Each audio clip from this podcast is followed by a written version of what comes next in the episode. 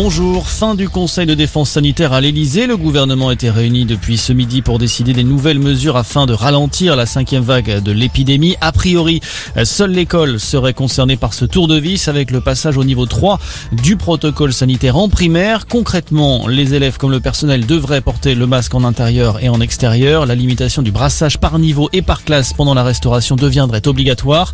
En revanche, pas question d'avancer les vacances scolaires.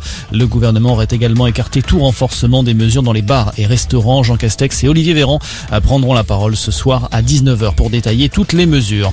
Pendant ce temps, l'Agence régionale de santé du Grand Est lance un appel aux soignants. L'ARS est à la recherche de professionnels de santé volontaires pour venir renforcer les structures de soins régionaux. Sur place, les hôpitaux sont de nouveau confrontés à de fortes tensions du fait de la circulation des maladies hivernales conjuguées à la reprise épidémique du Covid. Tout sauf un symbole pour son premier déplacement de candidate de la droite à la présidentielle. Valérie Pécresse est en visite aujourd'hui sur les terres d'Éric Ciotti dans les Alpes-Maritimes. Objectif, oublier les tensions après la primaire et jouer la carte du rassemblement. Après un déjeuner qui les a réunis à Nice, Éric Ciotti a confirmé qu'il soutiendrait Valérie Pécresse durant toute sa campagne.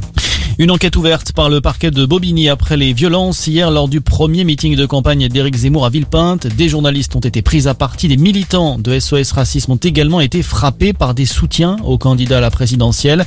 Éric Zemmour a lui été bousculé par un homme juste avant de monter sur scène. Il a porté plainte.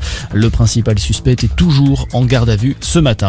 Et puis c'est une affaire qui avait fracturé la France dans les années 80. La plateforme Disney Plus annonce la sortie d'une série consacrée à Malik Oussekine, cet étudiant de 22 ans tué par des policiers en décembre 86 à Paris en marge d'une manifestation.